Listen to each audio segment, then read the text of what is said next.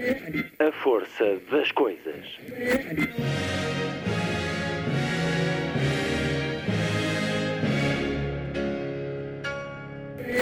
Welcome to the 109th last night of the proms.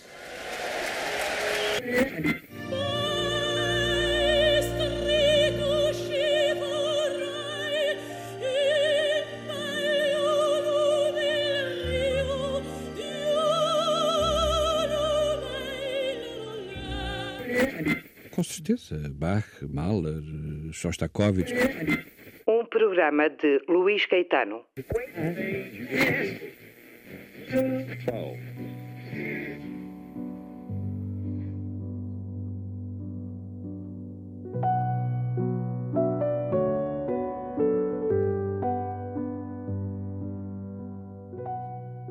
A emissão de hoje faz-se com José Fontinhas, nome que se apagou para dar lugar ao de Eugênio de Andrade, assinatura do poeta, cujo centenário se assinalou na última quinta-feira. Eugênio de Andrade morreu em 2005, mas a luz da poesia que nos deixou é tão forte que não se esbate com o tempo. E por isso todo o tempo desta emissão é-lhe dedicado. Vamos escutá-lo no que a rádio guardou de memória e nos poemas gravados em voz própria. Vamos ouvi-lo sobre a arte poética, a música, os gatos, o Porto, a mãe, a morte. Sábado, 21 de janeiro. Muito boa tarde. Esta é a força das coisas. Trazia consigo a graça das fontes quando anoitece. Era o corpo como um rio em sereno desafio com as margens quando desce. Andava como quem passa sem ter tempo de parar. Ervas nasciam dos passos, cresciam troncos dos braços quando os erguia no ar. Sorria como quem dança e desfolhava ao dançar o corpo que lhe tremia num ritmo que ele sabia que os deuses devem usar. E seguia o seu caminho porque era um Deus que passava, alheio a tudo o que via, enliado na melodia de uma flauta que tocava.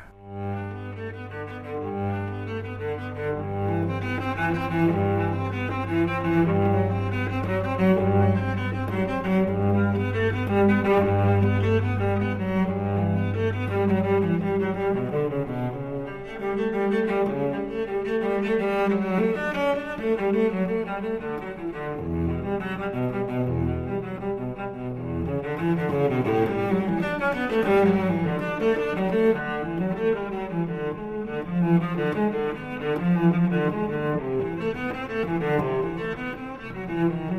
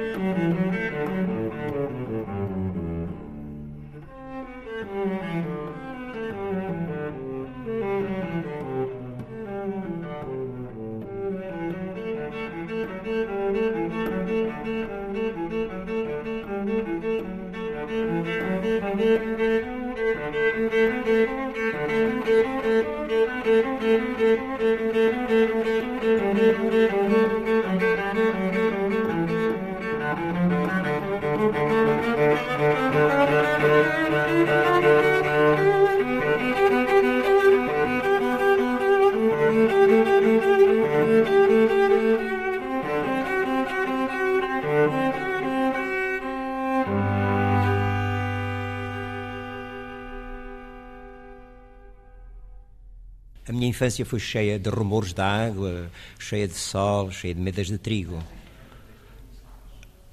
Isso foi importante para mim, para a minha própria poesia. O, a presença desses elementos, os quatro elementos fundamentais, já os gregos falavam disso, entram, entraram na minha poesia naturalmente. Não podiam mesmo deixar de entrar porque elas fazem parte da minha própria respiração. Uh, nesse aspecto, a minha poesia tem alguns contactos com a poesia do Oriente. Dir-se-á uh, que a presença da natureza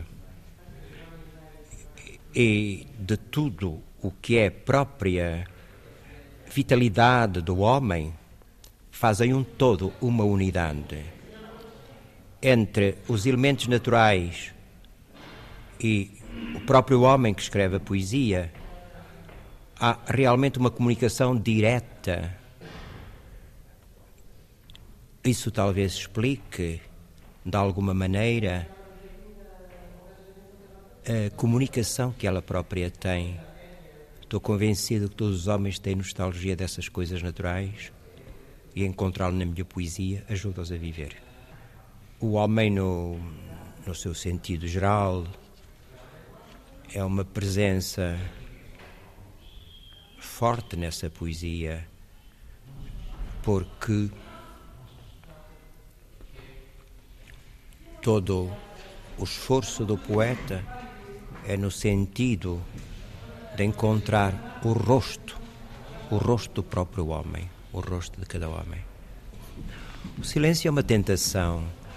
O, o silêncio é outra face do rumor. A minha poesia é sempre foi uma poesia contida, sempre foi uma, uma poesia que procurou o essencial, uma música reduzida realmente a um mínimo de palavras a um mínimo que exprimissem um máximo, naturalmente.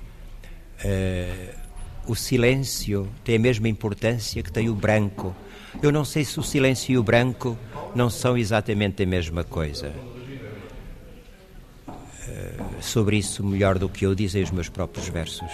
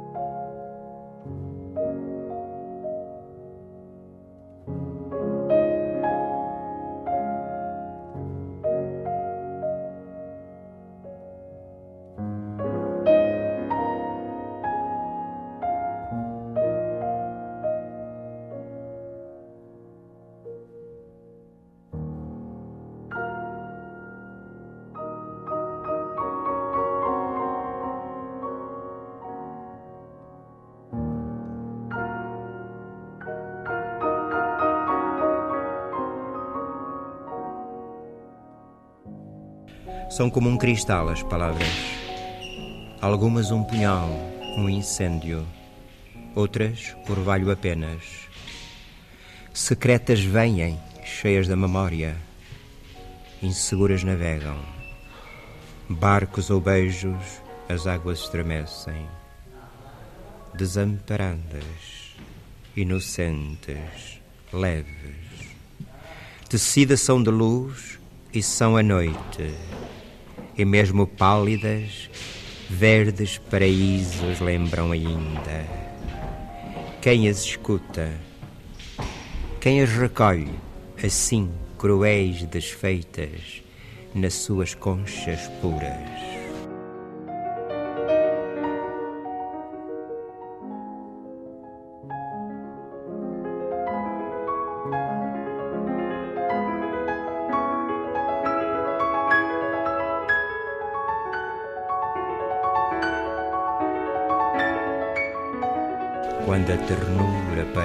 Já do seu ofício fatiganda e o sono a mais incerta barca ainda demora. Quando azuis irrompem os teus olhos e procuram nos meus navegação segura, é que eu te falo das palavras, desamparadas e desertas, pelo silêncio fascinantes.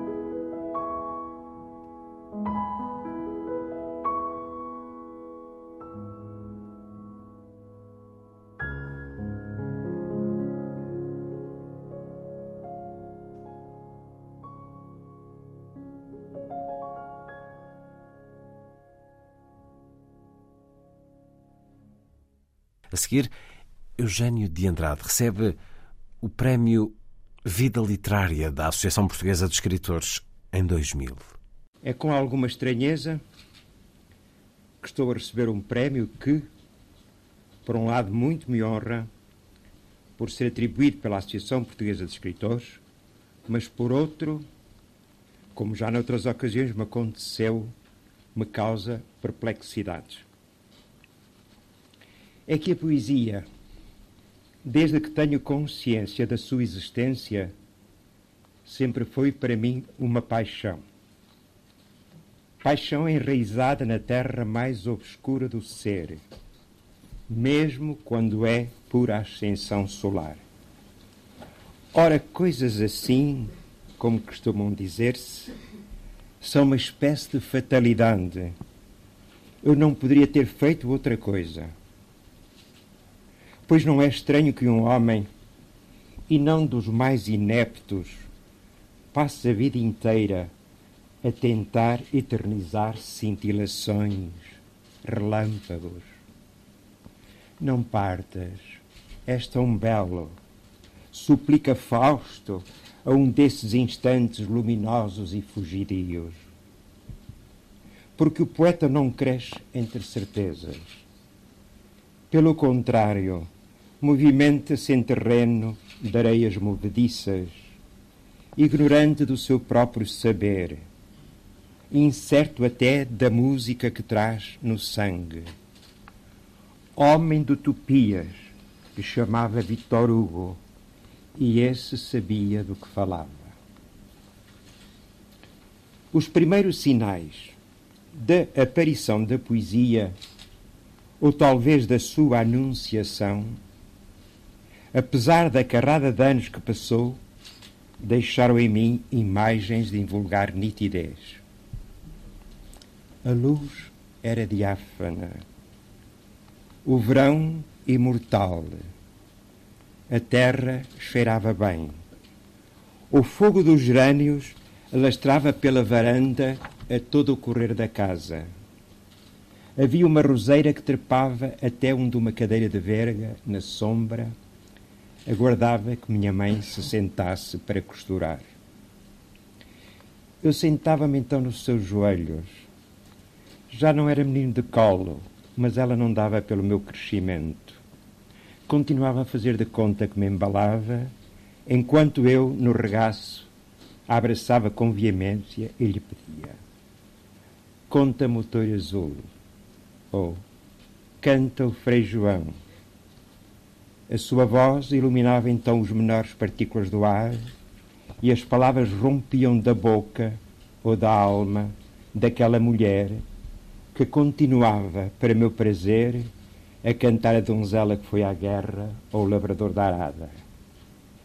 A intensidade da emoção tornou esses momentos mais reais que tantos outros posteriores, mesmo recentes. Dois ou três anos mais tarde, já na escola, deu-se o encontro com a poesia escrita. Foi na cartilha maternal onde li o hino de amor do João de Deus. Andava um dia, em pequenino, nos arredores de Nazaré, em companhia de São José, o bom Jesus, o Deus menino. Também estes versos, na sua tosca inocência, me ficaram na memória, embora não soubesse, quando os li, que tal sucessão de sílabas, tal ritmo referindo a emoção, era um dos modos que a poesia tem de nos, de nos penetrar no sangue e aí se demorar e, por fim, tomar conta de todo o nosso ser. Este pequeno artesanato, onde desde sempre alguns homens empenharam a alma, é um trabalho no escuro. A cegueira é aqui o único guia. A imagem vem de Homero, naturalmente, um dos nomes mais sagrados do meu horizonte cultural. É a altura de deixar constância da minha dívida para com as culturas grega e chinesa. Homero e Safo, Libai e Wang são faróis, tanto como o foram Pero Miogo, o Rambo, o Whitman ou Pessoa. Como se sabe, ou talvez alguns saibam, vive no Porto, forrado de silêncio, e tenho a nostalgia do Sul do sul mediterrâneo, naturalmente. Desses lugares limpos da minha infância, onde até as pedras das ruas eram caiadas, trouxe o que espero conservar a vida toda, uma fraterna porosidade da alma para as coisas da terra e dos homens. Isto, apesar de ter feito das águas do Mar da Foz, talvez a minha última pátria. Já se percebeu, por certo, que tenho alguns constrangimentos com o mundo. A justificar-me, socorro-me agora das palavras de Rainer Maria Rilke, que desde muito cedo fiz minhas. Era um poeta, odiava tudo o que não fosse exactidão. Um tal rigor levou-me a abdicar de muita coisa, sem nenhum arrependimento devo confessar. Sempre quis pouco, mas esse pouco, por o ter amado tanto, tornou-se muito. Entende-se, pois, que a solidão se tenha tornado na mais natural das companhias. Estou a perder-me nas palavras. Vou voltar atrás para dizer só mais uma coisa. A poesia é a mais alta expressão do gênio da língua. O seu prazer é de ordem física. Prefiro agora dizê-lo deste modo brutal, em vez de encontro pele a pele entre o homem e o leitor, como tanta vez fui dizendo. Num texto só recolhido depois da sua morte, Borges vai em direção semelhante. Há livros que nos tocam fisicamente, como La Cercanía del Mar ou de La Mañana. Textos cautivos, 1998. Mas um tal prazer exige de cada um de nós uma abertura de coração ou um espírito de entrega. Em tempos tão difíceis para a poesia, tive a sorte de ter encontrado vários amigos assim entre os meus leitores Alguns estarão aqui. Estou-lhes grato por isso. Muito obrigado.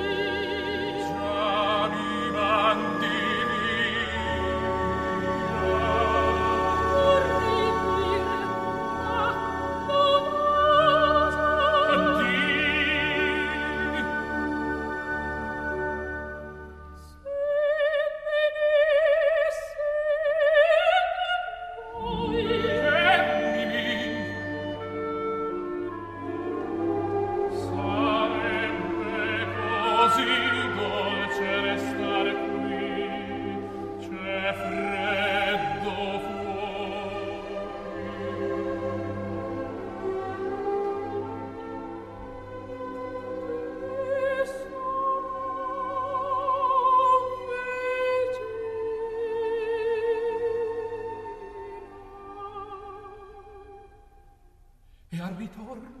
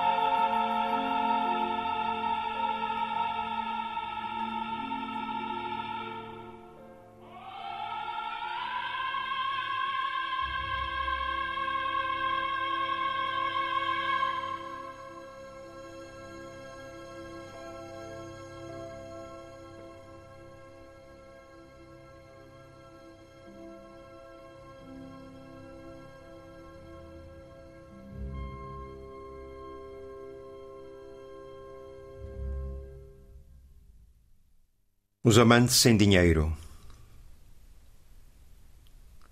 tinham o rosto aberto a quem passava. Tinham lendas e mitos e frio no coração. Tinham jardins onde a lua passeava, de mãos dadas com água, e um anjo da pedra por irmão. Tinham, como toda a gente, o milagre de cada dia escorrendo pelos telhados, e olhos de ouro, onde ardiam os sonhos mais tresmalhandos. tinham fome e sede como os bichos, e silêncio à roda dos seus passos. Mas a cada gesto que faziam, um pássaro nascia dos seus dedos e, deslumbrando, penetrava nos espaços.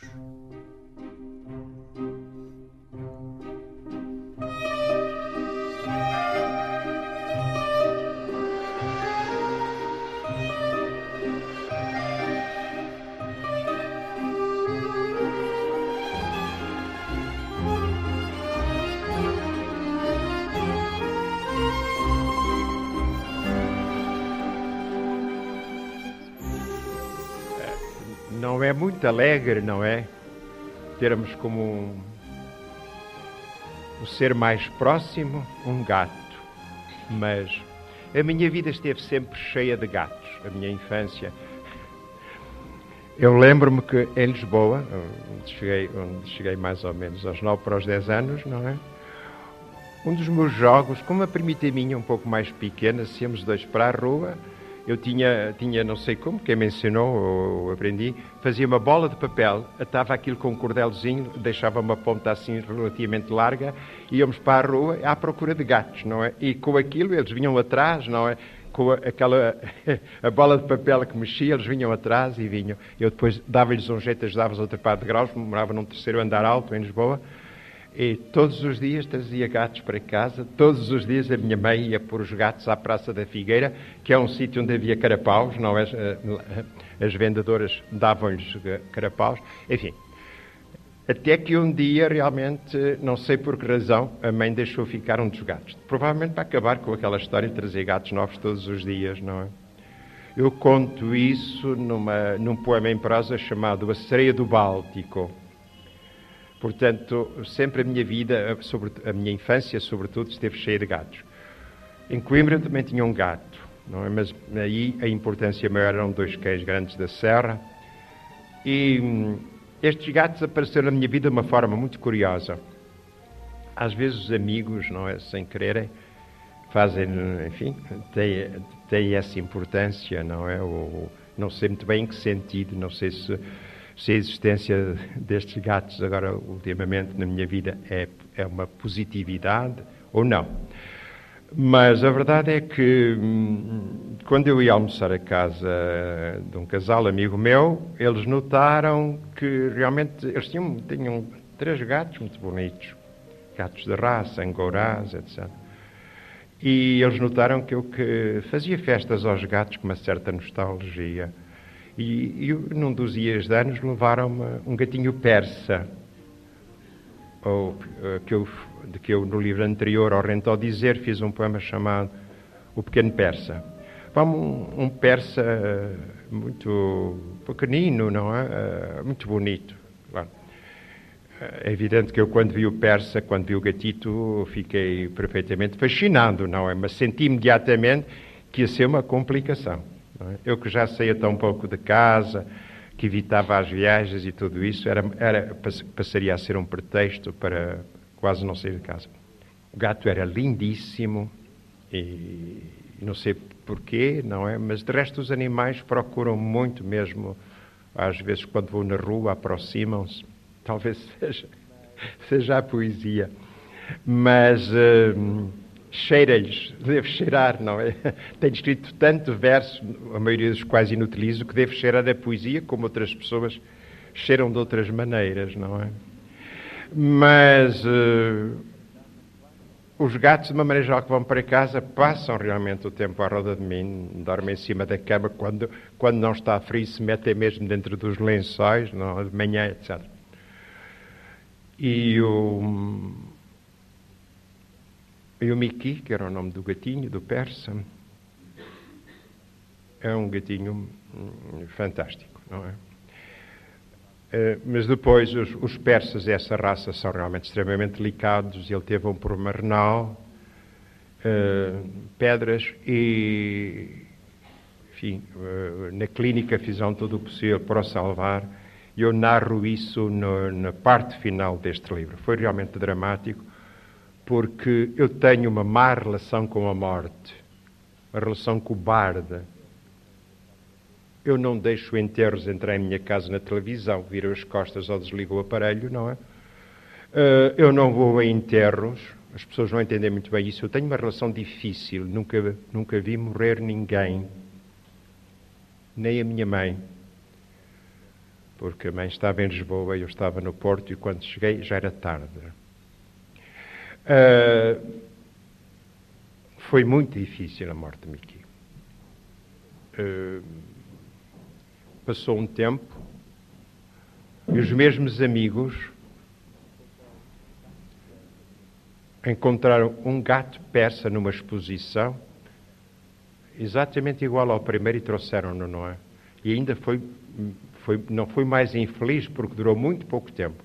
Aí eu suponho que foi uma vacina aplicada uh, desnecessariamente, não é? Porque passados oito dias passava-se a mesma história com a clínica, etc.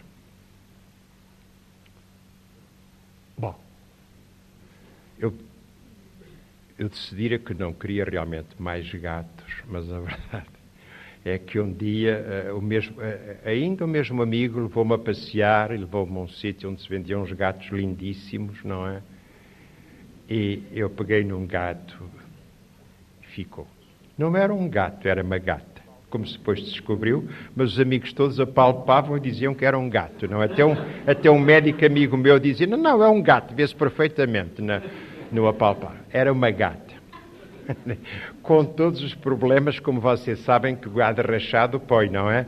Portanto, quando é janeiro ou fevereiro, aquilo era uma coisa incrível. E, deixa, e sobretudo a mim, o que, me, o que me fazia realmente impressão era deixava de comer e ficava num estado de miséria, não é? Portanto, a gata foi à clínica e fez aquela operaçãozinha que é necessário, não é? Bom, não há dúvida nenhuma que há diferença. É, é, é, há uma pequena história francesa que vocês dizem. Ah, isto de um homem, de uma mulher, isso não tem importância nenhuma. Uh, Há só uma pequena diferença. E, e, a francesa dizia, então viva a pequena diferença, não é? Mas realmente os gatos e as gatas são diferentes. Ela anda perfeitamente, mas permanentemente colada a mim. É uma coisa inacreditável, não é? E, e é muito bonita, ter uns olhos espantosos. É uma, é uma atravessada, quer dizer, ela deve ter na família assim um, uma nobreza, deve ser uma aventura no estilo da lei de Chatterley, compreendem, não é? Com o guarda florestal, onde ia alguma aristocrata lá, de, lá do sítio, saiu à rua e, e, teve uma aventura com um gato vulgaríssimo de Linneu e deu aquela bichinha que é uma coisa realmente encantadora e que, eu, e que é, além de bonita, é saudável e tudo isso e já está lá em casa, não sei se é se há bastante tempo e espero que continue. É? Mas eu, de uma maneira geral, não gosto só de gatos. Há, há, no meu, há nos meus livros, no último, como há dias dizia o Ronaldo Saraiva, parece um jardim zoológico. Os meus livros parecem um jardim zoológico daqui a pouco, não é? Porque há um pouco de tudo, não é? Há um pouco de tudo. Eu gosto muito de animais, gosto cada vez mais, gosto cada vez menos de pessoas, gosto cada vez mais de, de crianças, de animais e de árvores.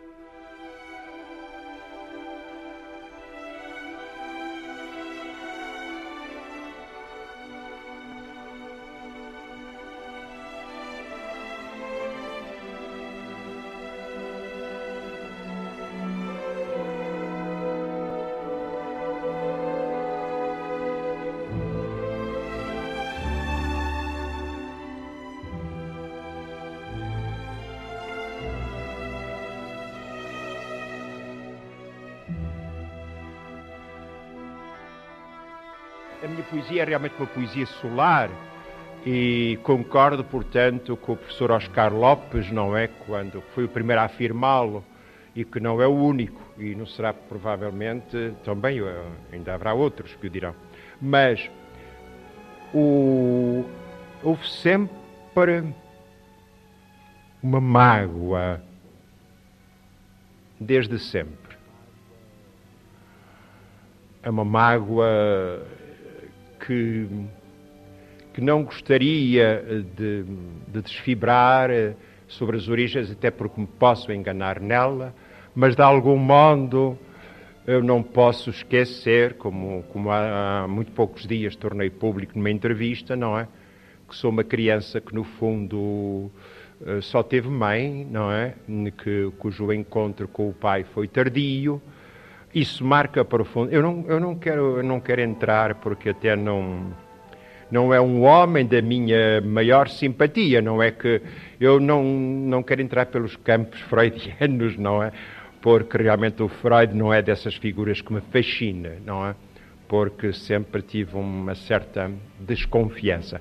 Mas uh, há uma mágoa que eu procurei sempre de algum modo atenuar vocês sabem que o Walt Whitman, mais de um poeta fascinante, o que é espantoso nele é criar essa figura, que é ele próprio, e que, que nós encontramos no Song of Myself. Não importa se ele não corresponde exatamente àquilo, porque a gente já não tem possibilidades de encontrar na rua o Walt Whitman e perguntar-lhe, então como é isso? Você é mesmo assim? De maneira que o que, o que ficou é, é realmente o homem do Song of Myself. Uh, provavelmente eu sou uma natureza de algum modo, por um lado, realmente solar, é evidente. Sou um homem que teve uma, uma juventude com muita força, com muita naturalidade. Eu nunca tive esses complexos literários que é o não ter triunfado quando se é jovem.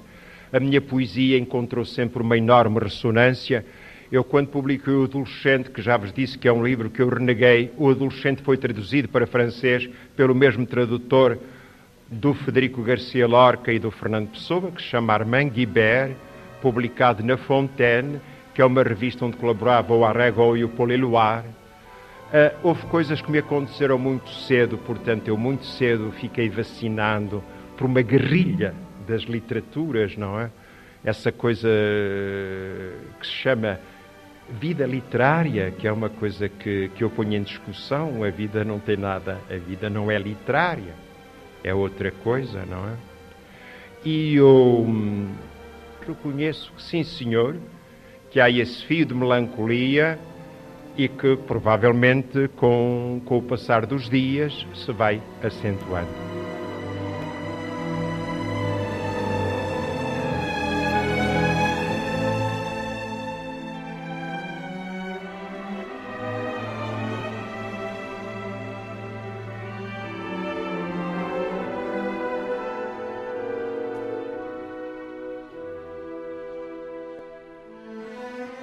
Eu às vezes penso que ainda sou, ou que sou, talvez somente, que sou um dos raros poetas que tem em conta aquilo que se escreveu antes dele em língua portuguesa. Sou, portanto, um homem a quem interessa aquilo que se escreveu na nossa língua, antes de mim, naturalmente, embora seja também um poeta muito atento a todas as coisas que se escreveram dentro das literaturas que são do meu conhecimento. Uma das vertentes da minha poesia, poesia medieval, que eu conheci realmente cedo. Além da poesia grega, arcaica e da poesia oriental. O facto da minha poesia ser muito religada à natureza aproxima-me muito dessas três vertentes de que falei, particularmente a oriental, onde parece que não há poema nenhum que, não, que eu não tenha em conta. Hum, é claro que sou um poeta, um poeta que escreveu depois da morte do Fernando Pessoa e que aprendeu o seu ofício com Pessoa. Mas eu tive sempre consciência de que se queria acrescentar alguma coisa à poesia portuguesa, eu tinha de escrever de costas viradas para o Fernando Pessoa. Não é fácil isso. Um dos compositores que mais uma ternura me faz é o Schubert. Não só pela sua escrita, que capaz de fazer de uma sinfonia inteira uma canção, mas também porque teve que fazer toda a sua obra ao lado do Beethoven, com o Beethoven vivo, vendo-o numa cervejaria tomar cerveja. É extremamente difícil isso. Uh, nessas circunstâncias, a minha primeira poesia foi, portanto, uma poesia tateante. Porque quando queremos fugir a alguém, às vezes caímos nos braços de qualquer, de qualquer que nem sequer nos merece, não é? A minha situação perante os poetas que escrevem ao meu lado também foi sempre muito claramente definida. Eu sou um homem extremamente vulnerável no que diz respeito às coisas de coração. E isso explica algumas fragilidades. Eu normalmente digo que não a atos públicos, digo que não a veridíssimas coisas, mas de repente, se há um amigo que me pede, custa-me muito dizer que não, e às vezes acedo a algumas coisas.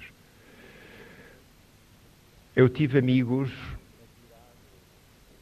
admiráveis, um Pascoais, eu conheci bem o António Boto, foi talvez o primeiro poeta que, que conheci, que me meteu na tipografia um folhetozinho de quatro páginas a que o Jorge Sena chama o meu primeiro livro, como se uma coisa que tem quatro páginas pudesse ser um livro. É só para me acrescentar a bibliografia. Não sei se por generosidade, mas eu tive amigos extraordinários. Eu fui um grande amigo, por exemplo, nos meus tempos de Coimbra, um amigo de todos os dias, do Torga. É raríssimo agora vermos. Eu cresci, talvez mais do que aquilo que ele esperava. Isso acarreta realmente problemas entre os amigos. Mas eu creio que não, nunca consegui deixar de gostar de alguém de quem gostei muito. E o Torga, com aquela sua macieira ao fundo carregada de flor branca, tem sempre um lugar no meu coração. Eu convivi com um dos meus amigos maiores, é um poeta que eu acho dos maiores do nosso tempo, que é o Carlos de Oliveira. Eu fui e continuo a ser um grande amigo da Sofia de Melbreiner, do Mário Cesarini, do Ramo Rosa, do Herberto Welder.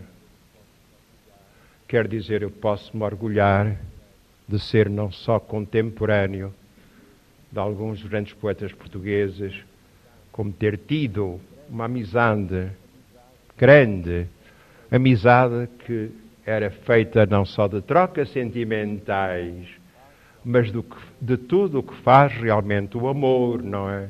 Uma dádiva, uma entrega, a descoberta de um poeta, a descoberta de um verso, o lermos a poesia, o, o guardarmos realmente um retrato na carteira. Tudo isso que é bom quando se é jovem. Tudo isso realmente passou por mim e foi bom que tivesse passado. a minha poesia é feita de todos esses encontros, mas também com a música, mas também com a arquitetura, também com a pintura, porque tudo isso me importa e das pessoas que amei, as que não têm nome, mas que realmente nos aqueceram o coração. E não sei se essa não será até a contribuição mais importante, sobretudo numa época em que realmente isso tem uma importância grande para qualquer ser, naturalmente também para o poeta, porque o poeta, eu pelo menos não concebo dessa maneira. O poeta realmente é um homem com toda a capacidade de amar, de sofrer, de se apaixonar, até de odiar. Uh, portanto, de tudo isso, a minha poesia fala. Mas a minha poesia fala ainda de uma grande figura, uma figura tutelar, que é a minha mãe. Frequentemente a minha poesia é definida, e, e sobretudo por mim, como um falar materno. Não no sentido do Dante, não no sentido da língua, mas realmente nesse sentido, lábio a lábio, em que a mãe nos ensina as primeiras palavras, que são sempre as necessidades primeiras do corpo e da alma. Eu nasci numa aldeia da Beira Baixo, foi a melhor coisa que me aconteceu. Vivi nela até aos oito anos de idade, em contacto com uma natureza forte, trepando as árvores, correndo atrás dos, atrás dos, dos coelhos, dos pássaros, etc. E sob a vigilância permanente de minha mãe. Minha mãe morreu muito nova, era uma mulher muito bonita. E tinha com ela uma riqueza de todo o nosso folclore extraordinário, não é? Ela cantava, cantava tudo, tudo isso que são aquelas canções que um Graça e um Jacomete recolheram e que sabemos hoje que são das mais ricas do nosso folclore. A zona onde isso passa é na Beira Baixa, na zona chamada Fundão. Dizia eu que, do ponto de vista poético, a figura da minha mãe teve uma importância decisiva no ato de criação poética, que para mim é, sobretudo, um mergulho nas águas mais fundas do homem para tentar trazer o que tem realmente de mais ele próprio, de mais autêntico, realmente à flor das águas. A poesia, para mim, é também como para Heidegger, a casa do ser.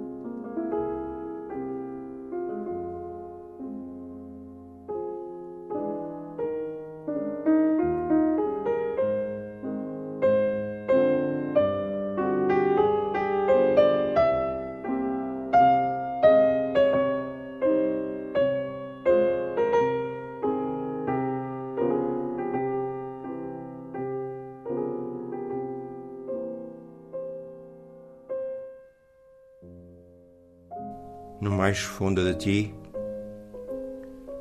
eu sei que traí, mãe. Tudo porque já não sou o menino adormecido no fundo dos teus olhos. Tudo porque tu ignoras que há leitos onde o frio não se demora e noites rumorosas de águas matinais. Por isso, às vezes, as palavras que te digo são duras, mãe. E o nosso amor é infeliz. Tudo porque perdi as rosas brancas que apertava junto ao coração no retrato da moldura. Se soubesses como ainda amo as rosas, talvez não enchesses as horas de pesadelos mas tu esqueceste muita coisa. Esqueceste que as minhas pernas cresceram, que todo o meu corpo cresceu e até o meu coração ficou enorme, mãe. Olha, queres ouvir-me? Às vezes ainda sou o menino que adormeceu nos teus olhos ainda aperto contra o coração rosas tão brancas como as que tens na moldura. Ainda ouço a tua voz. Era uma vez uma princesa no meio de um laranjal. Mas tu sabes, a noite é enorme e todo o meu corpo cresceu. Eu saí da moldura, dei às aves os meus olhos a beber. Não me esqueci de nada, mãe. Guardo a tua voz dentro de mim e deixo-te rosas. Boa noite. Eu vou com as aves.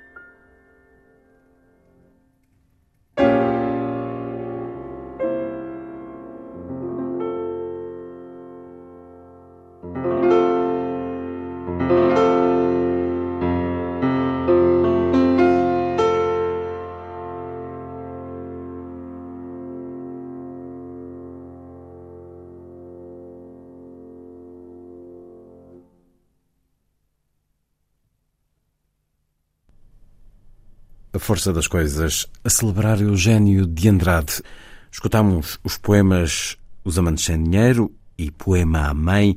Escutámo-lo em 1992, sobre os gatos, a morte, a poesia solar, a mãe. Escutámos música de Ian Kazmarek para o filme Finding Neverland, também o dueto Suave Fanciulla da ópera La Bohème de Puccini com Pavarotti e Freni. Ouvimos o Noturno Opus 55, número 1 de Chopin, por Daniel Barenboim e o vocalizo de Rachmaninoff. Vamos continuar com Eugênio de Andrade.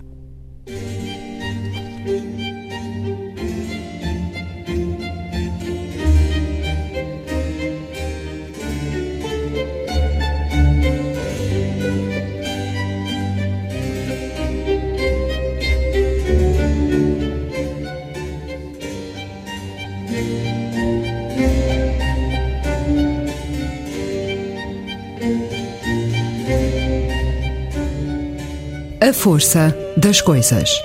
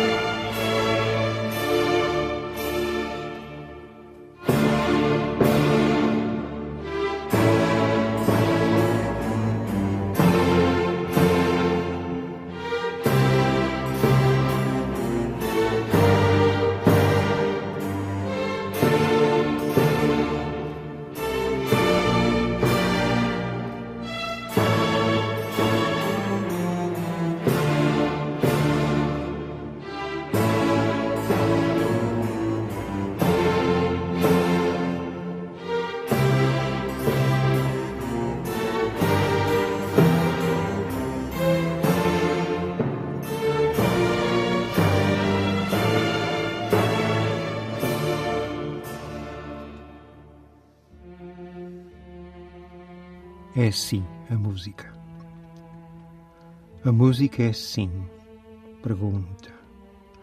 Insiste na demorada interrogação sobre o amor, o mundo, a vida.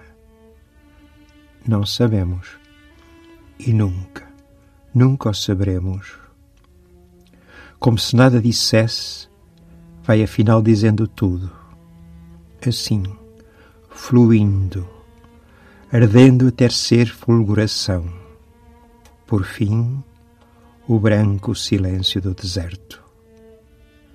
Antes, porém, como sílaba trêmula, volta a romper, ferir, acariciar a mais longínqua das estrelas.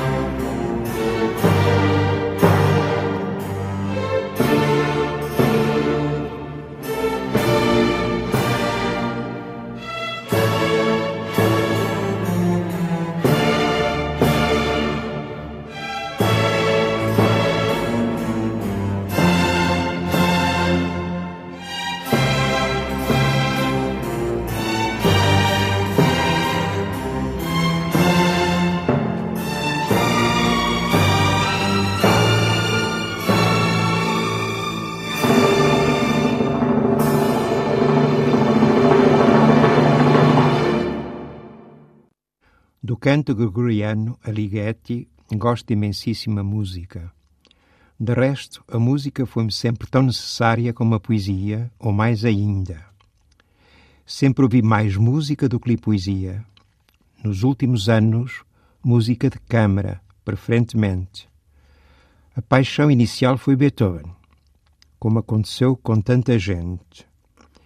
Ainda hoje gosto muito dos últimos quartetos e das últimas sonatas para piano mas há já muitos anos que os meus compositores preferidos são Bach e Mozart, ou Mozart e Bach, dependa dos dias. Mas também gosto muito de Schubert, Schumann, Debussy e de Scarlatti e de Scriabin e de tantos outros.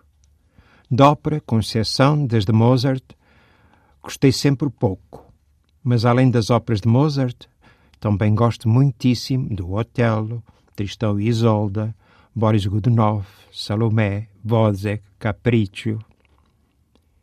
Durante muitos anos detestei Wagner. Ainda não gosto muito. E não falei de outra música, os cantares alentejanos, o flamenco, os espirituais negros, as velhas baladas escocesas. Tanta música, tanta.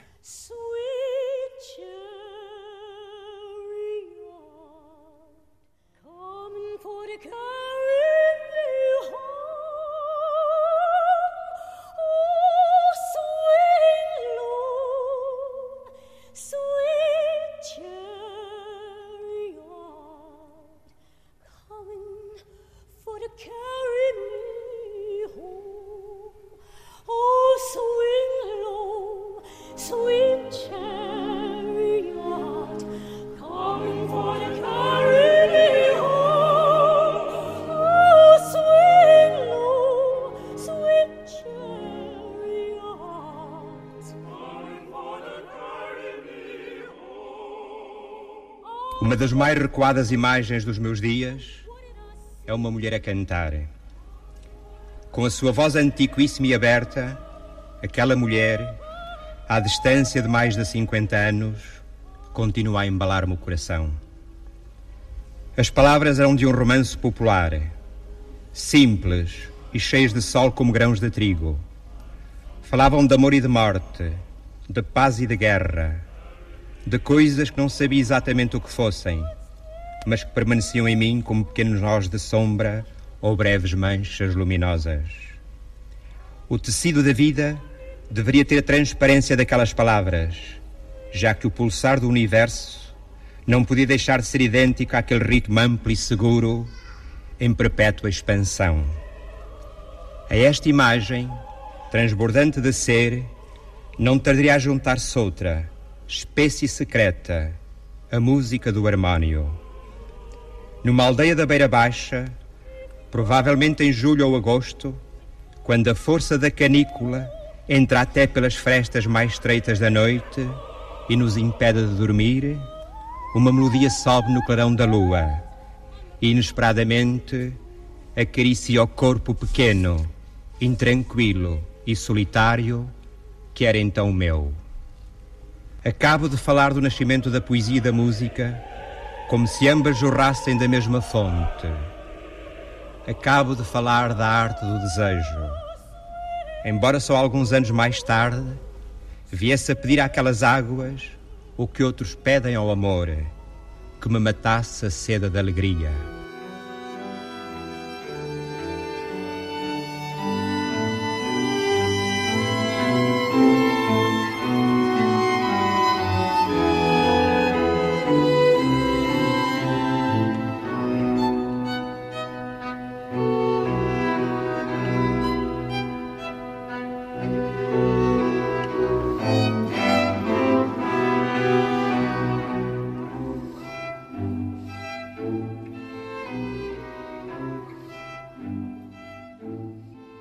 Nascimento da Música. Um dos textos que encontramos no livro Rosto Precário. Um dos livros reunidos no volume Prosa de Eugênio de Andrade, publicado há alguns meses pela Assírio e Alvim. Eugênio de Andrade eternizou-se na poesia, mas publicou também prosa, mesmo dizendo não saber onde acabava uma e começava a outra, classificando de imperfeitos os livros de prosa, precisamente por isso. São obras que o autor foi atualizando com a passagem das edições. Rosto Precário foi publicado pela primeira vez em 1979. Neste volume Prosa de Eugênio de Andrade estão reunidos os livros Os Afluentes do Silêncio, Rosto Precário e À Sombra da Memória, acrescentando também alguns textos, poucos, com o título A Cidade de Garrett, livro com prefácio de Federico Bertolazzi. Os Afluentes do Silêncio, o primeiro é uma cartografia de encontros felizes, de aprendizagens e prazeres artísticos e estéticos, sobre o qual Eugênio de Andrade nos dá memória e pensamento. Por aqui andam Camões e Pessoa, Pascoais e Sena, Eduardo Lourenço e Carlos de Oliveira, Lopes Graça e José Rodrigues e muitos mais. Os restantes são também livros de encontros e memória e uma seleção de respostas dadas em entrevistas por Eugênio de Andrade, onde ficamos a saber que a sua flor de eleição podia ser o lilás ou a flor do cardo, que sentia o silêncio como precioso e por isso gostava da reclusão. Dizia viver na Ilha do Corvo, que por sinal se situava no Porto, escolhida para melhor escutar o coração da terra e defender-se do ruído do mundo. Dizia também Eugênio de Andrade que todas as casas com livros, quadros e discos são bonitas e que são feias aquelas onde faltem estas coisas. A única nostalgia sentida na idade tardia era a dos corpos que abraçou à sombra dos amieiros e dos montes de fenos em noites de verão onde se abandonou ao prazer. Eugênio de Andrade. A prosa, reunida num só volume, publicado pela Assírio e Alvim.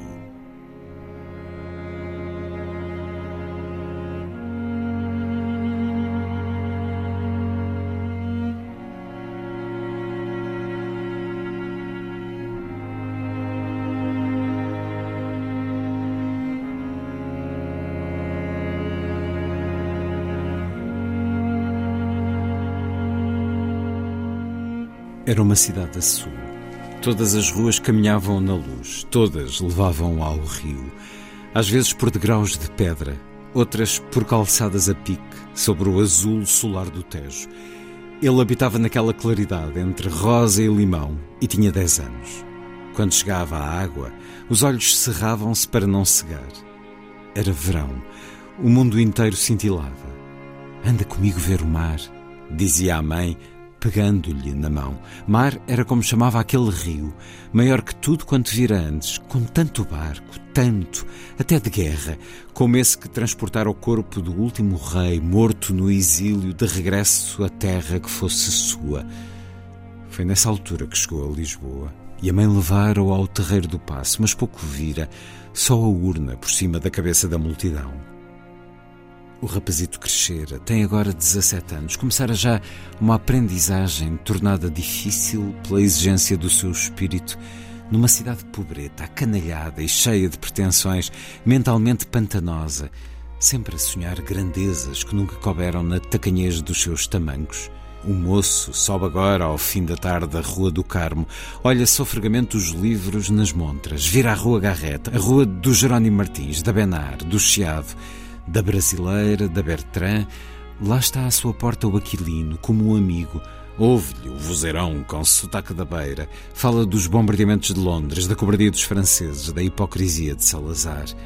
Os amigos são aprendizes de escrita, alunos de belas artes. Com um deles sai aos domingos de manhã. Passeiam pela beira do Tejo, frequentam o galinheiro do São Carlos quando arranjam borlas, vão às janelas verdes.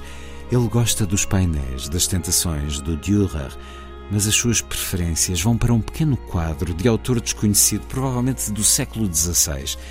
O retrato de um jovem de fronte ampla, a pele rosada e fresca das manhãs de março, cabelo escuro e olhos mais escuros ainda, que nos olham sem nos fitar. Há uma nobreza, uma tal lealdade naquele olhar que seria suficiente se pudéssemos participar daquela transparência para fazer da vida e da morte uma só música essa que apenas ele parecia escutar. É o mais belo retrato masculino da nossa pintura, mais belo mesmo que os jovens de Memling ou de Giorgione, de uma beleza terrestre, próxima, tangível. Jorge de Sena escreverá sobre ele versos que tentam adivinhá-lo. Em vão. Dele não saberemos nada.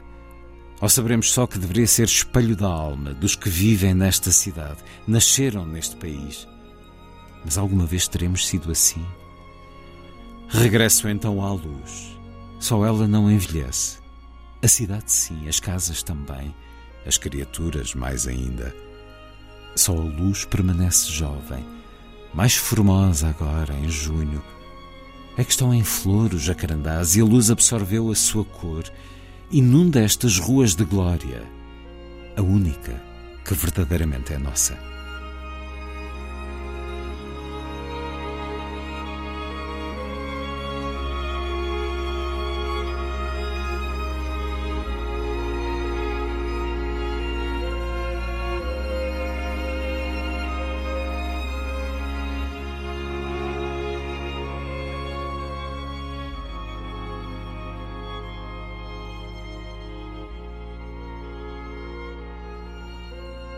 O Porto é só uma certa maneira de me refugiar na tarde, forrar-me de silêncio e procurar trazer à tona algumas palavras sem outro fito que não seja o de opor ao corpo espesso destes muros a insurreição do olhar. O Porto é só esta atenção, empenhada em escutar os passos dos velhos que a certas horas atravessam a rua para passarem os dias no café em frente, os olhos vazios as lágrimas todas das crianças de São Vítor correndo nos sulcos da sua melancolia. O Porto é só a pequena praça onde há tantos anos aprendo metodicamente a ser árvore, aproximando-me assim cada vez mais da restolhada matinal dos pardais. Esses velhacos que, por muito que se afastem, regressam sempre à minha vida. Desentendido da cidade, olho na palma da mão os resíduos da juventude e dessa paixão sem regra, deixarei que uma pétala pouse aqui, por ser de cal.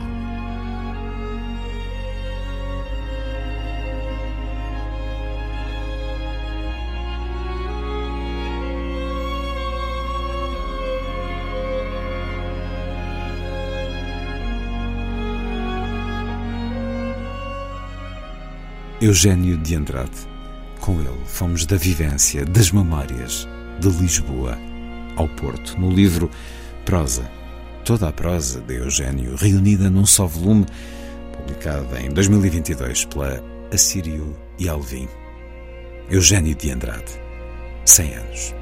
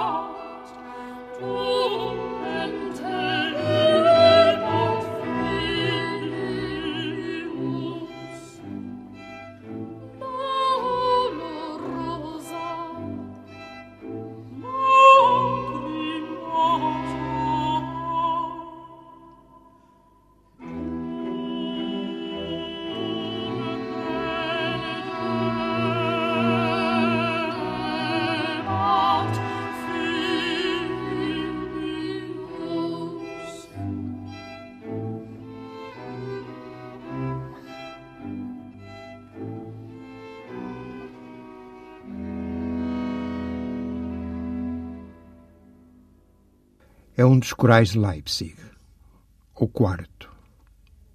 Sem sabermos como, desceu ao chão da alma. A música é este abismo, esta queda no escuro. Com o nosso corpo tece a sua alegria, faz a claridade dos bosques com a nossa tristeza. Pela sua mão conhecemos a sede, o abandono, a morte mas também o êxtase de estrela em estrela e a ressurreição.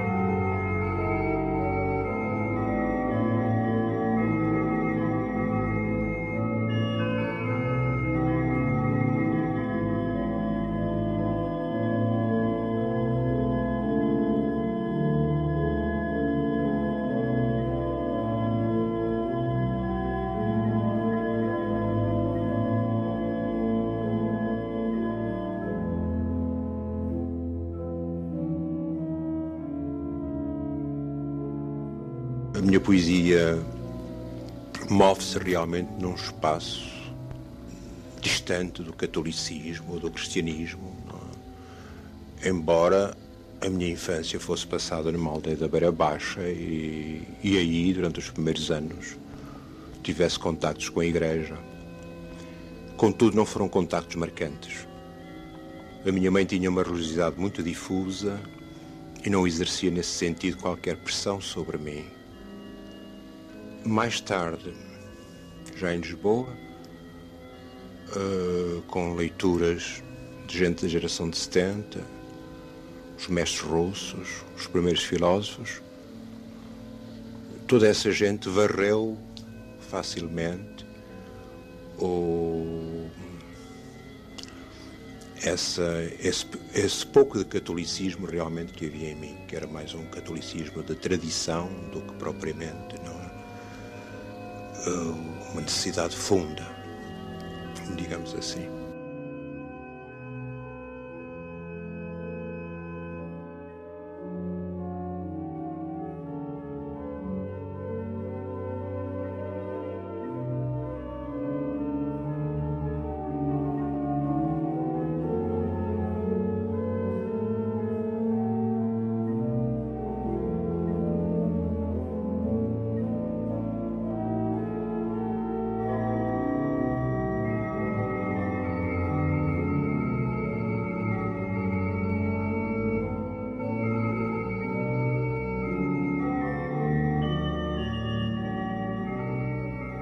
Sempre escrevi sobre o amor. Quando era jovem, As Mãos e as Frutas realmente são, de algum modo, é um livro de amor.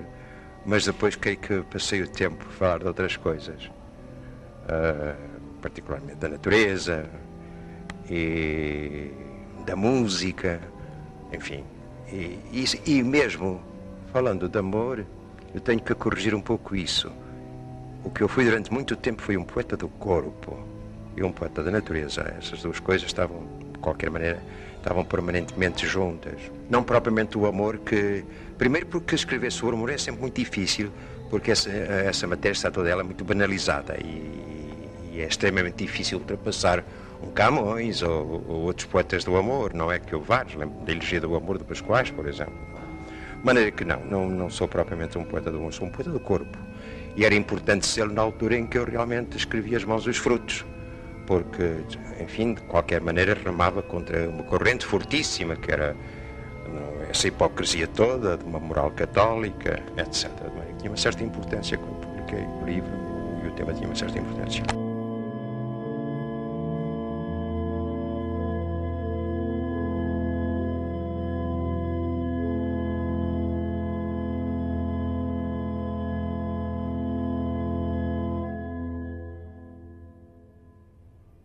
Uma casa que fosse um areal deserto. Que nem casa fosse. Só um lugar onde o lume foi aceso e à sua roda se sentou a alegria. E aqueceu as mãos. E partiu, porque tinha um destino. Coisa simples e pouca, mas destino.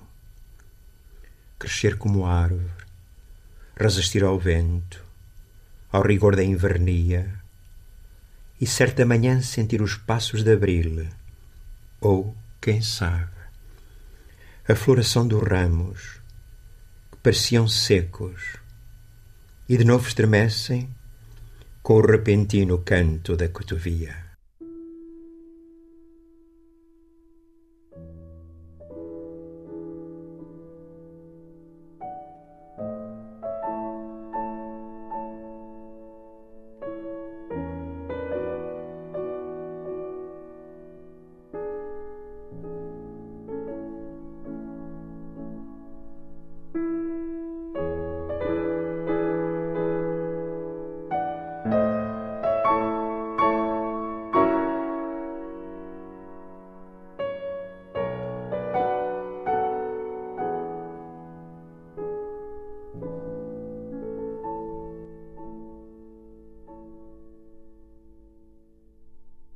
Porto não é realmente a minha terra, sou um homem do Sul e, e tenho essa nostalgia. Onde, onde até ruas são caiadas, não? Imagino, faça estabelecer, estabeleça a comparação, não? Uh, o Porto vem muito depois. Eu, quando venho para o Porto, já tenho, já tenho 30 anos. Uh, e, portanto, e, e foi uma terra que eu conhecia pouco. Aliás, acho que passaram uma vez por cá e de que não fiquei propriamente uh, com uma recordação uh, muito lisonjeira, não é? Pareceu-me sempre uma, uma, uma, cidade muito escura e eu uh, estava habituado a outra luz. Mas numa determinada altura vim aqui, vim para cá por um, descentralização de serviços para criar aqui um serviço de inspeção de serviços médico-sociais e passado pouco tempo, passados poucos anos, eu perdi a minha mãe em Lisboa, não é? E portanto desapareceu, desapareceu a, a razão de regressar a Lisboa. Pelo contrário, nessa altura pareceu-me que devia ficar mesmo no Porto para, para trabalhar, para, para aproveitar bem o tempo e não e, e não, não, não regressar um pouco a Lisboa, que tem, que tem muitos mais sortilégios, muito mais apelos para, para essa Agora já não, quase que não saio de casa e, portanto, não, não, não apetece viajar, mas aconteceu que ainda há poucos dias eu, para ir receber um prémio Badajoz, passei por Lentejo e é sempre a mesma fascinação, por exemplo, não é? É uma fascinação muito grande, os muros brancos, aquele espaço raso, a própria, o próprio cante, não é? Eh, são elementos importantes esses da minha, da minha cultura, a presença a presença de, desse espaço. Parece que o, Porto é uma cidade da prosa e não da poesia, não é? Pelo menos a minha experiência é essa. Eu ainda há muito pouco tempo fiz uma grande fiz uma, uma grande revisão da que houve no Portugal, que é uma antologia sobre a cidade do Porto, que já, acho que já tem 30 anos e que agora, de que agora se fez uma edição monumental. E verifiquei uma vez mais, revendo as provas, que o Porto era sobretudo uma cidade que dá boa prosa e, e uma cidade até de, de grandes prosadores. Estou a pensar neste momento o Raul Brandão, que é aqui meu vizinho, não é? é ele nasceu aqui por trás desta rua. E estou a pensar na Cristina Bessa Luís, que é uma mulher que é ancorada, não? E, e, há vários, há mesmo gente que escreveu muito bem sobre esta cidade. A pensar em páginas do Birculano, páginas do Fernando Lopes, não é? Tantas que estão que vêm antologia. Em compensação, é, é difícil, foi muito difícil arranjar bons poemas sobre o Porto. A ponto de eu considerar que os melhores poemas sobre o Porto são poemas eh, que eu trouxe à própria antologia e, e, e contemporâneos.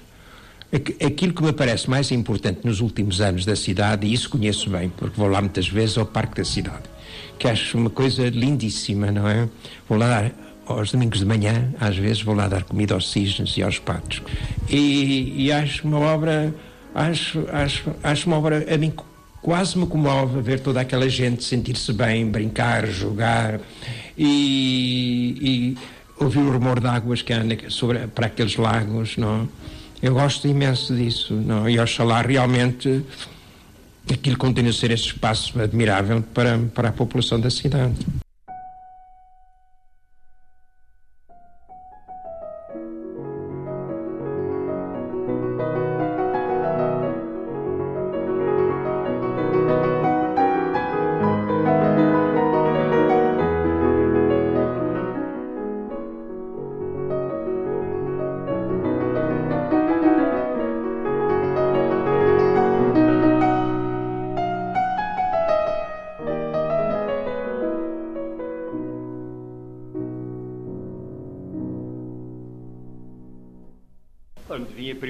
Ao Porto, ao recital de um, de um dos grandes amigos meus da, da adolescência, João Vilaré.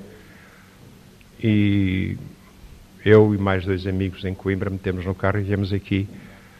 Eu conto isso no, no prefácio ao daqui houve no Portugal. Foi bonito a vinda, sobretudo porque começámos por trepar ali à, à Serra do Pilar, não é como se chama aquele templo redondo, foi muito bonito. De resto, foram três dias. Quando se está três dias numa cidade, há uma descoberta permanente e sente-nos os dias e é bom. conheci aqui, encontrei aqui duas ou três pessoas, eh, uma delas que foi a Sofia, e outras pessoas que encontrei de que não quero neste momento falar, porque não, não seria simpático com elas, mas foi, por exemplo, a Sofia, foi. Uh, por qualquer razão em Coimbra eu deixei de estudar, não, não estava farto e, e arranjei um trabalho, fui Uh, ao fim de pouco, muito poucos meses de entrar para os serviços médicos sociais, realmente fui convidado para inspetor e, num determinado instante, há uma transferência de serviços e que raio calhou-me a mim, apesar de ser do mais antigo, porque era solteiro, como se fosse obrigatório ser-se casado, não é? Uh, portanto, pronto, ainda procurei, procurei não, porque tinha a minha casa, tinha a minha mãe, tinha os meus amigos.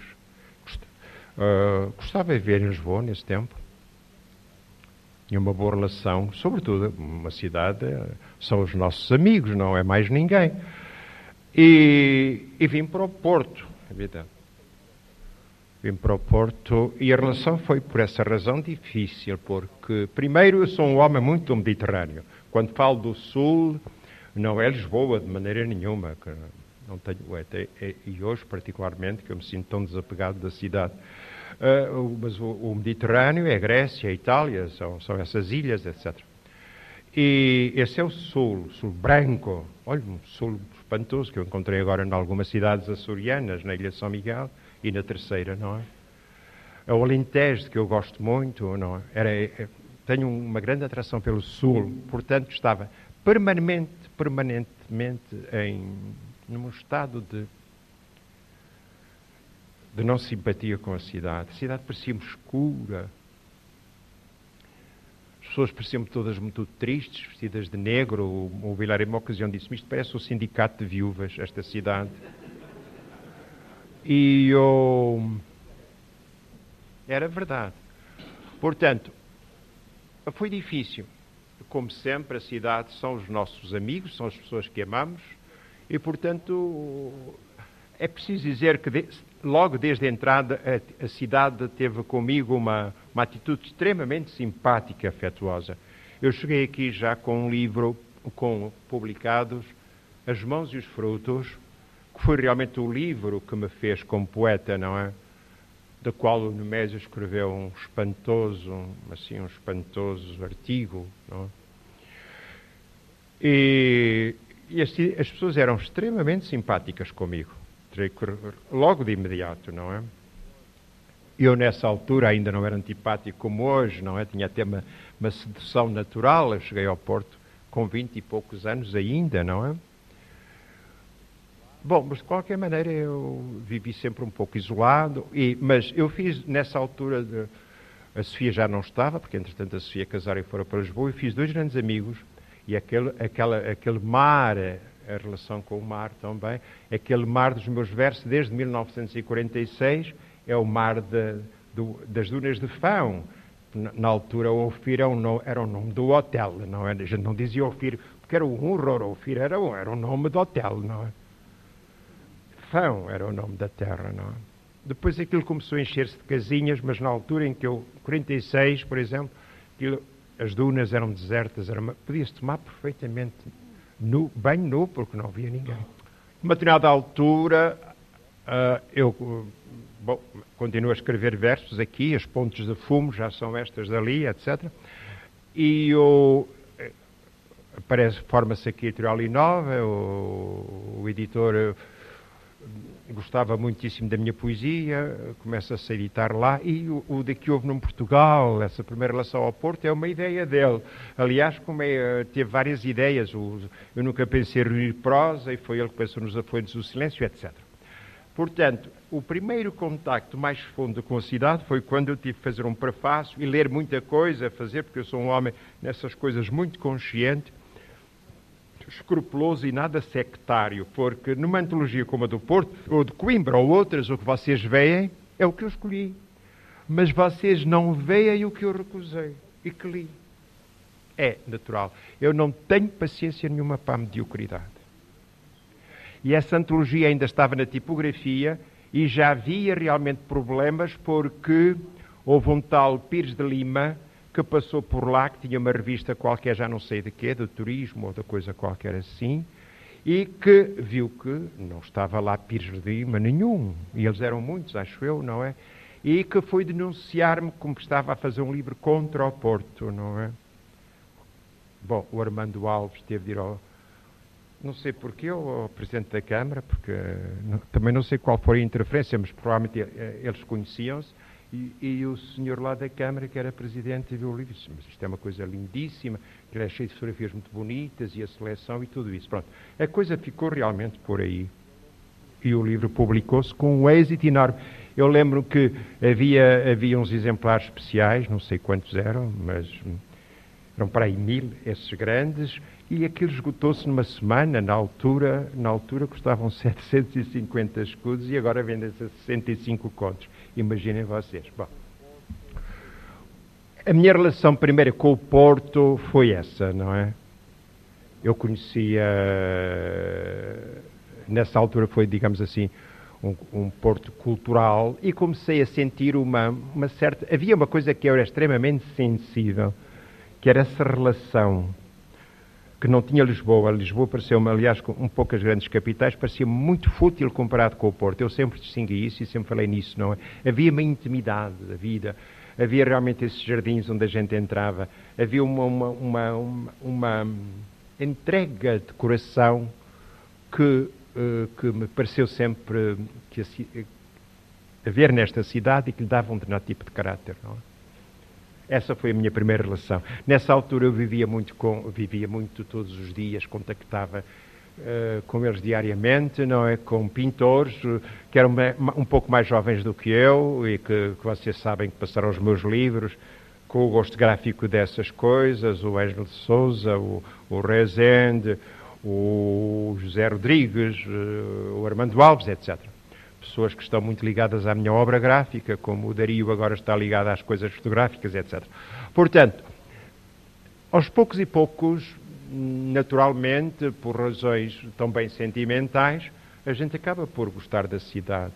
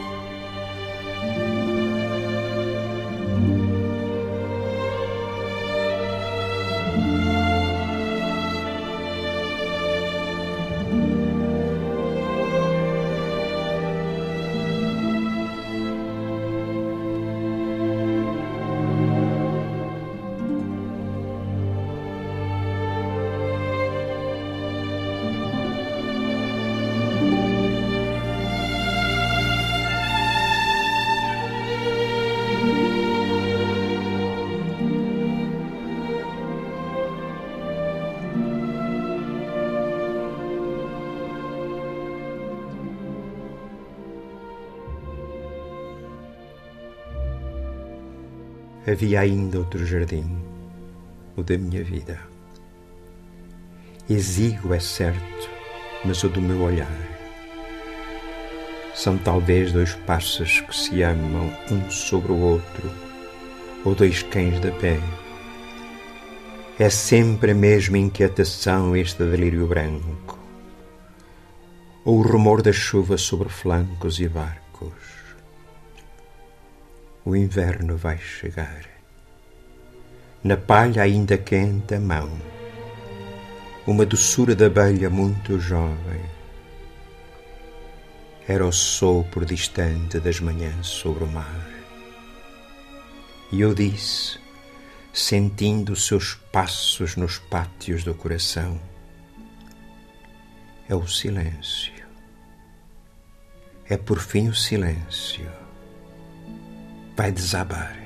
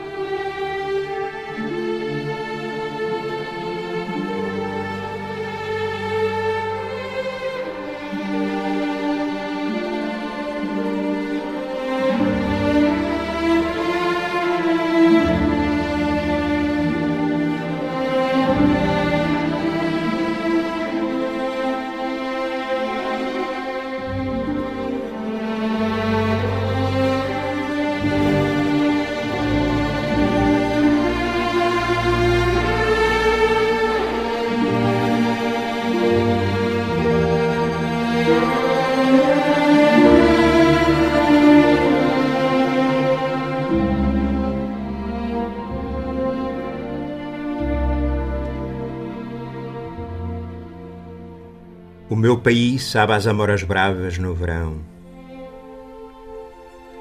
Ninguém ignora que não é grande, nem inteligente, nem elegante o meu país.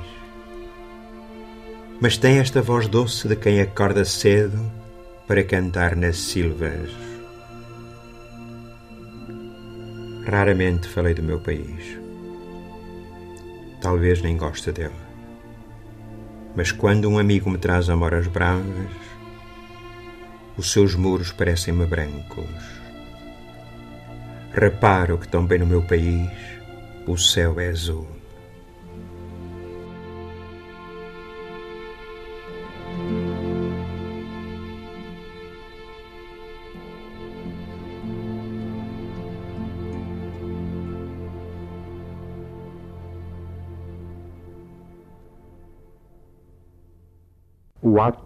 Poético é o empenho total do ser para a sua revelação.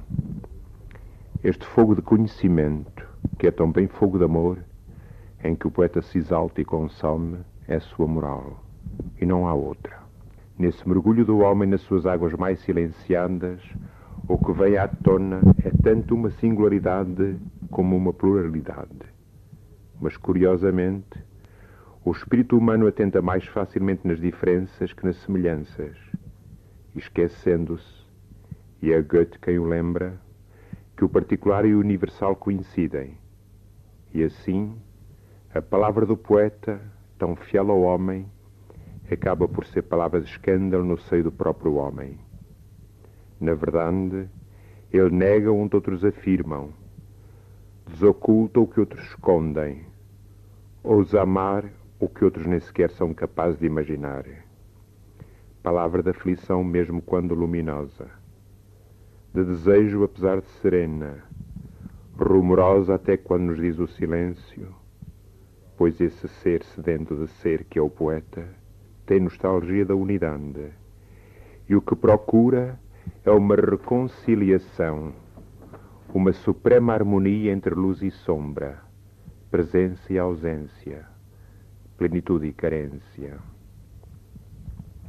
Essa revelação do poeta e dos outros com ele, essa descida ao coração da alma, de que Heraclito encontrou a fórmula, essa coragem de mostrar o que achou no caminho, e nunca é fácil, nem alegre, nem irresponsável.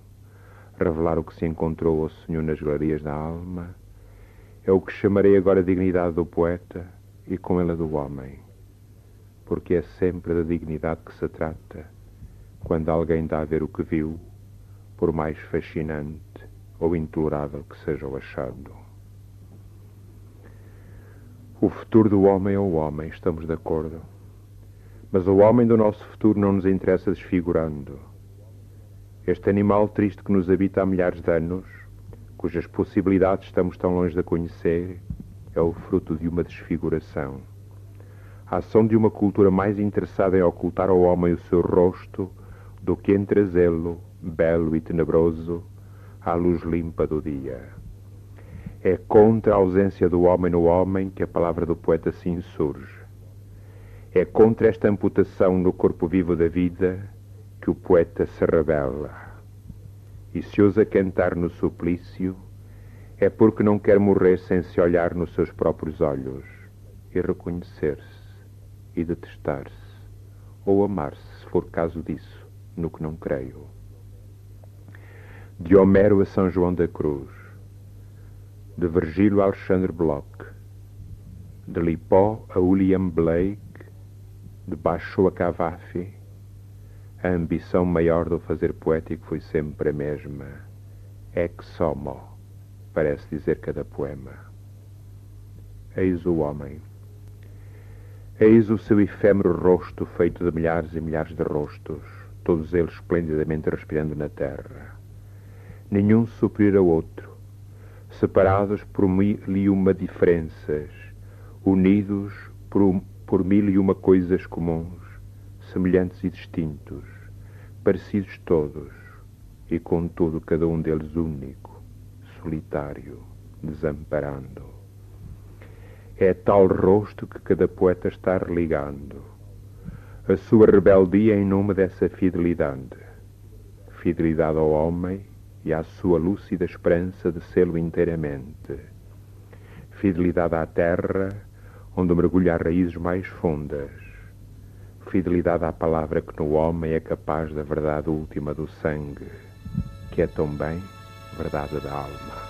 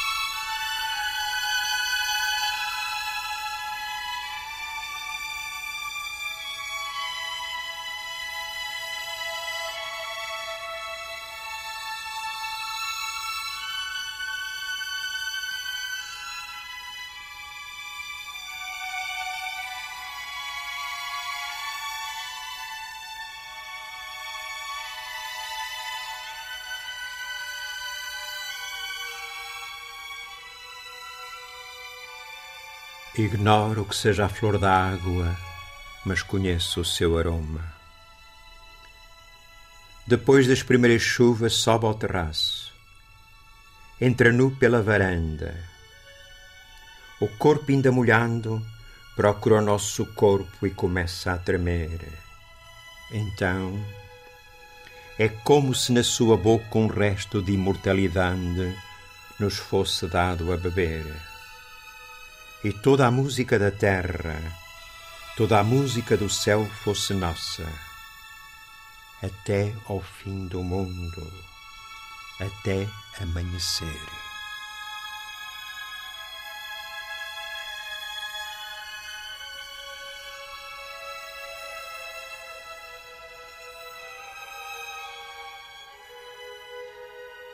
Nunca dos nossos lábios aproximaste o ouvido Nunca ao nosso ouvido encostaste os lábios. És o silêncio, o duro, espesso, impenetrável silêncio sem figura. Escutamos, bebemos o silêncio nas próprias mãos e nada nos une. Nem sequer sabemos se tens nome.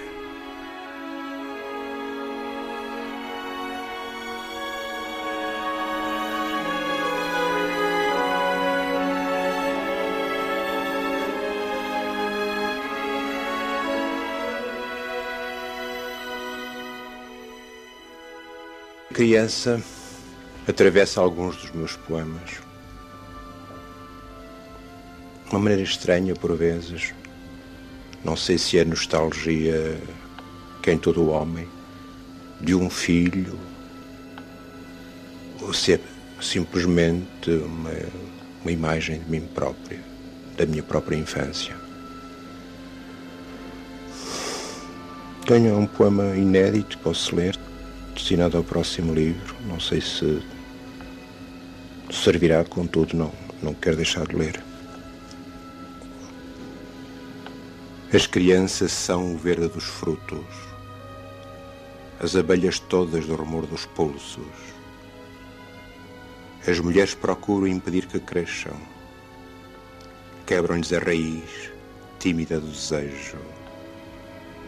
Trago-as comigo deito-as no poema. O que mim é riso, põe-se à janela.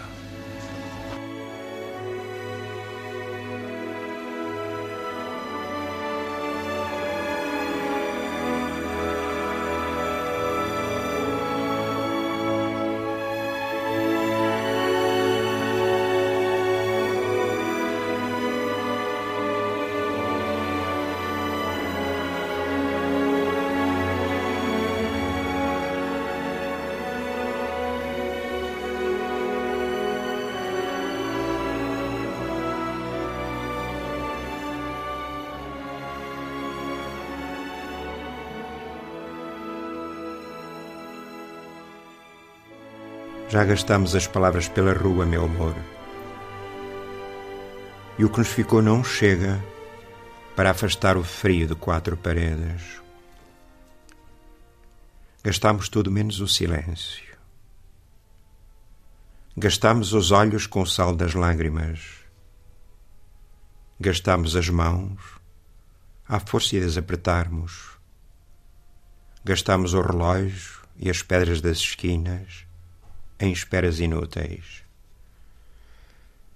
Meto as mãos nas algibeiras e não encontro nada. Antigamente tínhamos tanto para dar um ao outro. Era como se todas as coisas fossem minhas. Quanto mais te dava, mais tinha para te dar. Às vezes tu dizias: Os teus olhos são peixes verdes. Eu acreditava. Acreditava porque ao teu lado todas as coisas eram possíveis. Mas isso era no tempo dos segredos.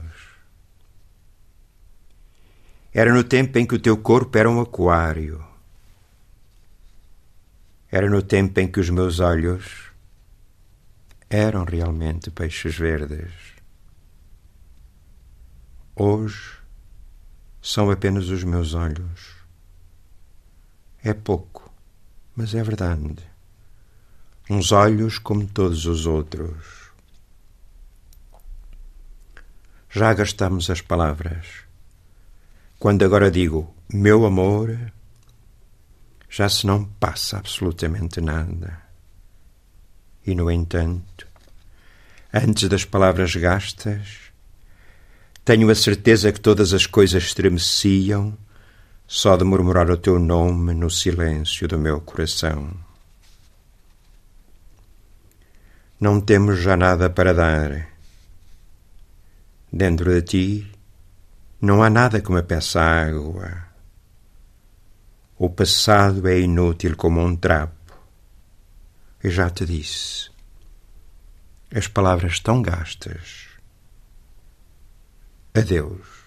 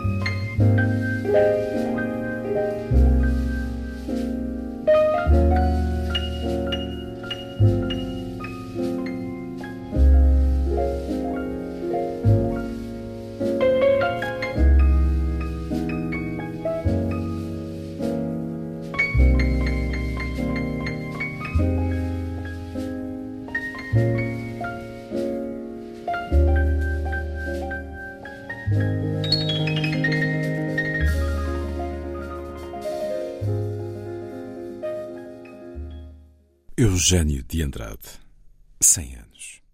Daqui a pouco a ópera no Mesa Voce com André Cunha Leal, antes o Lilliput de Sandy Gageiro. Foi a força das coisas. Assim, obrigado por estar com a rádio. Bom dia, bom fim de semana.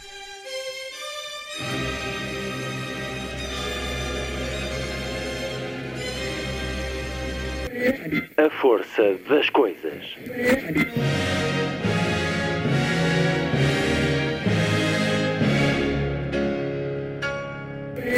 Welcome to the 109th last night of the proms.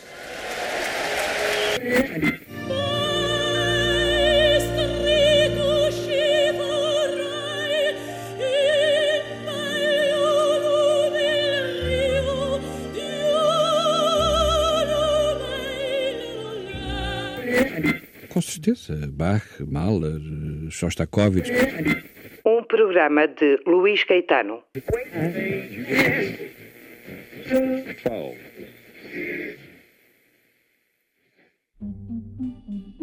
Diz Lilliput. Lilliput, Lilliput. Lilliput.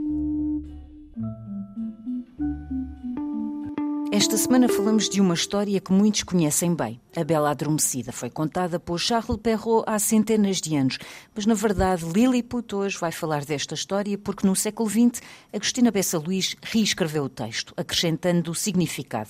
Em 2023, Martim Sousa Tavares, Francisco Lourenço e a atriz Beatriz Braz encenam esta nova versão no Teatro Luca em Lisboa, refere a Lilliput à atriz Beatriz Braz nós resolvemos pegar, isto é como uma grande matriosca, não é? Nós pegámos na Agostina, que por sua vez pegou no Charles Perrault, uh, e, e, resolvemos dar continuidade ao trabalho que ela já faz a partir da Bela Adormecida, que é uma outra interpretação, que é um texto que conta a narrativa, mas ainda assim não deixa de fazer comentários à própria narrativa e que faz uma ponte entre o que é antigo e os dias de hoje. E, portanto, tem uma interpretação sobre aquilo que é esta, esta fase de sonolência, não é? este sono da bela adormecida, como, por exemplo, um período de infância uh, que temos para experimentar na imaginação aquilo que queremos ser no futuro e para pensar as escolhas, as escolhas que queremos uh, ter. Tchau! Uma outra Bela Adormecida, uma releitura de luxo em cena no Teatro Luca, em Lisboa, até dia 22 de janeiro, um espetáculo inserido nas comemorações do centenário de Agostina Bessa Luís.